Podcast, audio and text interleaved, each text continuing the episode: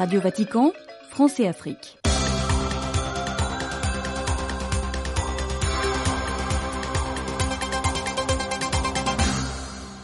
Amis auditeurs, mesdames et messieurs, ravis de vous retrouver à l'écoute de Radio Vatican. Soyez les bienvenus à cette nouvelle édition de notre programme. Cinquième dimanche du temps ordinaire de l'année liturgique B, le pape François a présidé la prière mariale de l'Angélus devant de nombreux fidèles rassemblés place Saint-Pierre, s'arrêtant sur le mouvement continu de Jésus qui, en allant à la rencontre de l'humanité blessée, nous montre le visage du Père et en même temps nous interpelle avec des questions sur notre foi. Le pape a invité à abandonner le Dieu que nous croyons connaître et à nous convertir chaque jour au Dieu que Jésus nous présente dans l'Évangile, le Père de l'amour et de la compassion. Prière mariale de l'Angélus, le Saint-Père a appelé à prier pour la paix dans le monde et à lutter contre le phénomène dramatique mondial qu'est la traite des êtres humains à l'approche de la journée mondiale de prière et de réflexion contre la traite des êtres humains qui sera célébrée jeudi 8 février, date de la commémoration de Sainte Joséphine Bakita. Dans cette édition, vous suivrez également la rétrospective des nouvelles de l'Église en Afrique.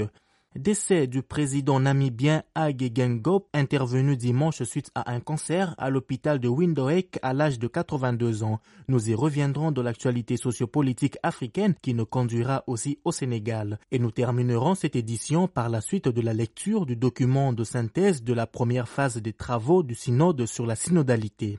Une fois de plus, bonne condition d'écoute de nos programmes que nous émettons depuis la Cité du Vatican. Radio Vatican, Français Afrique, Christian Losambé. Le pape François a présidé la prière mariale de l'Angélus devant de nombreux fidèles rassemblés place Saint-Pierre dimanche 4 février, s'arrêtant sur le mouvement continu de Jésus qui, en allant à la rencontre de l'humanité blessée, nous montre le visage du Père et en même temps nous interpelle avec des questions sur notre foi. Le pape a invité à abandonner le Dieu que nous croyons connaître et à nous convertir chaque jour au Dieu que Jésus nous présente dans l'Évangile, le Père de l'amour et de la compassion. Le compte rendu de Delphine Allaire.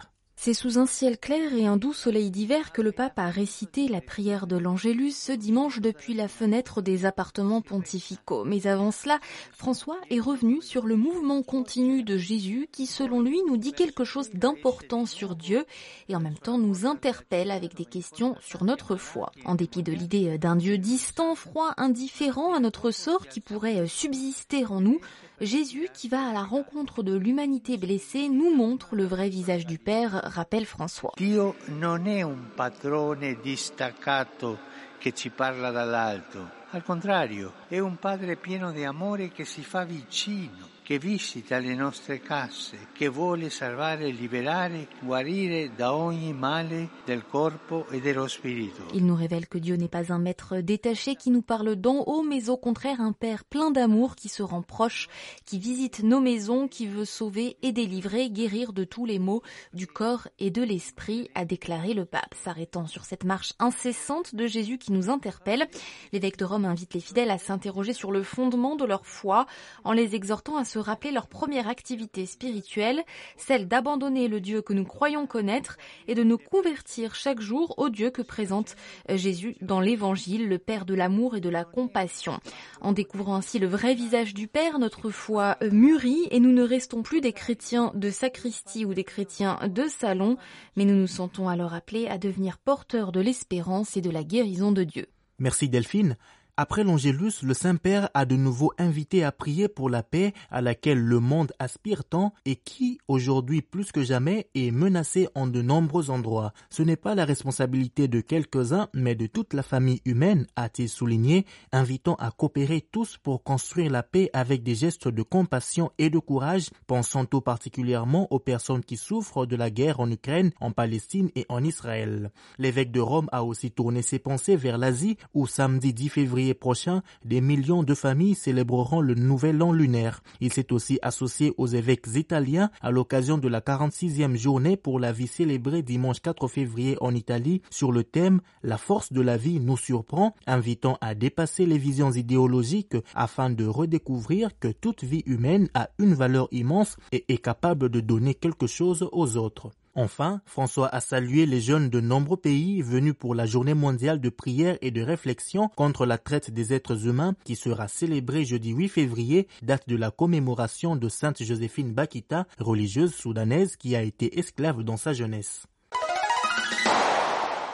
Soulignant le dévouement personnel et l'engagement social de chacun des nouveaux lauréats du prix Zayed 2024 qu'ils recevront lundi 5 février, le pape François a commémoré le cinquième anniversaire du document historique sur la fraternité humaine pour la paix mondiale et la coexistence commune dont le texte avait été co-signé par le souverain pontife et le grand imam Al-Azhar Ahmed Al-Tayeb le 4 février 2019 à Abu Dhabi aux Émirats arabes unis, la même ville où se sont tenues dimanche 4 février les assemblées de la fraternité humaine. Dans son message lu par le cardinal Miguel Ángel Ayuso Guixot, préfet du Dicaster pour le dialogue interreligieux, le Saint-Père a exprimé sa joie pour les progrès réalisés jusqu'à présent, ainsi que sa gratitude envers le grand imam et le président des Émirats arabes unis pour avoir soutenu de nombreuses initiatives qui concrétisent les valeurs de fraternité et de camaraderie sociale fondées sur la vérité que tous les êtres humains ne sont pas seulement créés égaux, mais qu'ils sont intrinsèquement liés en tant que frères et sœurs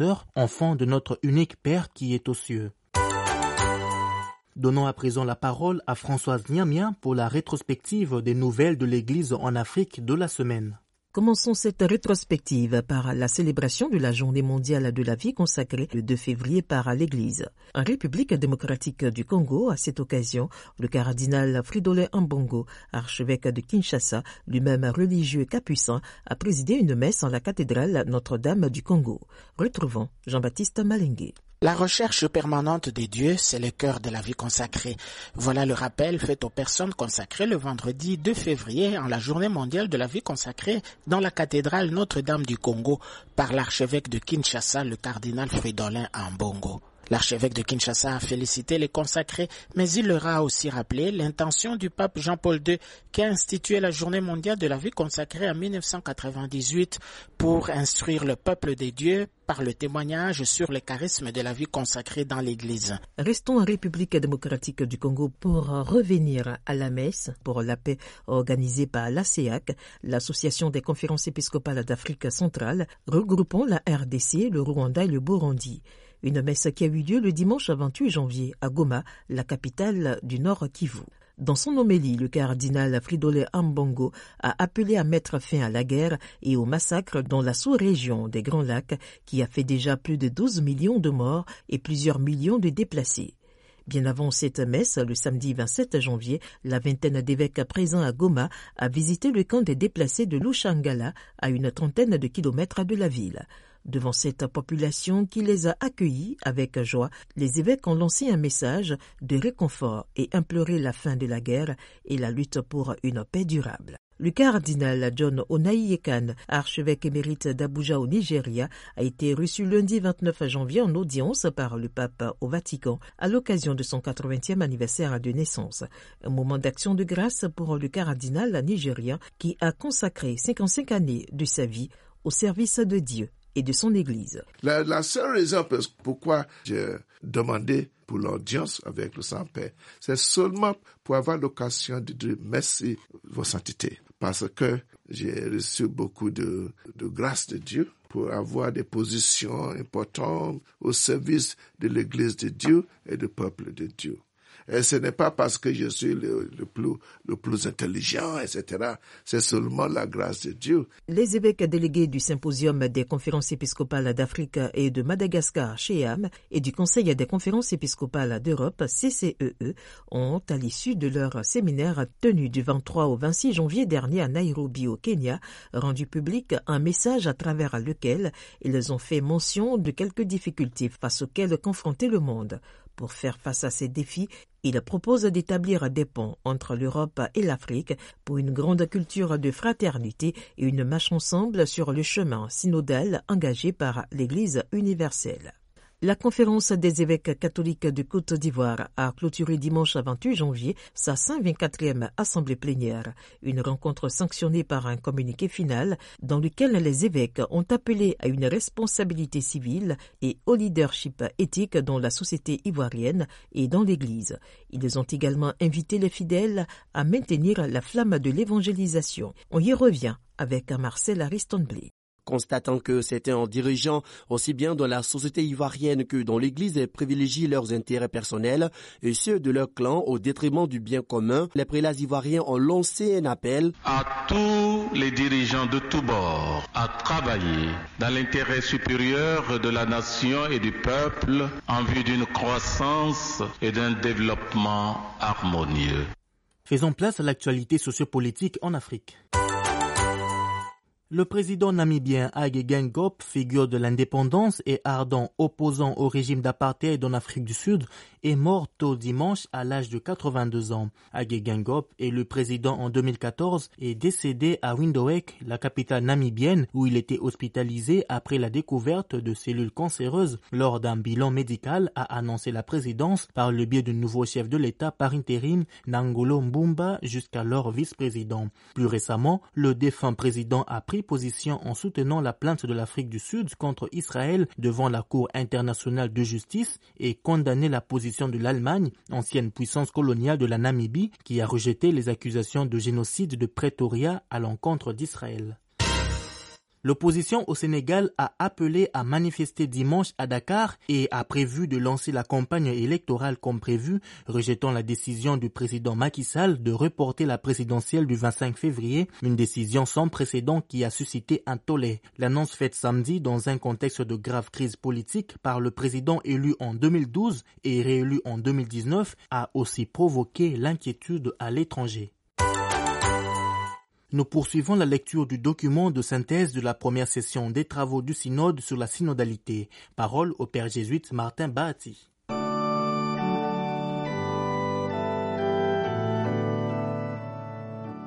Mes chers frères et sœurs, aujourd'hui nous continuons à lire la première partie du rapport de synthèse de la 16e Assemblée générale ordinaire du synode des évêques tenue à Rome du 4 au 29 octobre 2023. Rappelons que cette première partie s'intitule Les visages de l'Église synodale. La fois passée, nous avons parcouru les trois questions ou secteurs d'approfondissement proposés par le rapport de synthèse. Aujourd'hui, nous lisons les six propositions données par les participants au synode. Selon les participants au synode, la richesse et la profondeur de l'expérience vécue les amènent à indiquer comme priorité l'élargissement du nombre de personnes impliquées dans le processus synodal. Telle est la première proposition. Par ailleurs, comme deuxième proposition, il faut trouver les moyens d'impliquer plus activement les diacres, les prêtres et les évêques dans le processus synodal au cours de l'année à venir. Une église synodale ne peut se passer de leur voix, de leur expérience et de leur contribution. La troisième proposition est la nécessité pour la culture synodale de devenir plus intergénérationnelle avec des espaces permettant aux jeunes de parler librement avec leur famille, leurs pères et leurs pasteurs, y compris par le biais des canaux numériques. Il est proposé que le travail théologique d'approfondissement de la terminologie et de la compréhension conceptuelle de la notion et de la pratique de la synodalité avant la deuxième session de l'Assemblée soit promue dans un lieu approprié. Celle-ci est la quatrième proposition. En cinquième position, étant donné que les implications canoniques de la perspective de la synodalité requièrent une clarification, il est proposé qu'une commission intercontinentale dédiée des théologiens et des canonistes soit mise en place pour la deuxième session de l'Assemblée. La sixième et dernière proposition stipule ceci. Je cite. Le moment semble venu de réviser le code de droit canonique et le code de canon des églises orientales Une étude préliminaire devrait donc être entreprise. Fin de citation. Pour plus d'informations et de nouvelles, consultez notre site internet www.vaticanews.va. C'est par ici que nous mettons un point final à notre programme aujourd'hui. Au nom de toute l'équipe du programme Français Afrique de Radio Vatican, Christian Losambe qui vous l'a présenté vous dit merci de l'avoir suivi. Bon début de semaine à tous et restez branchés sur nos programmes.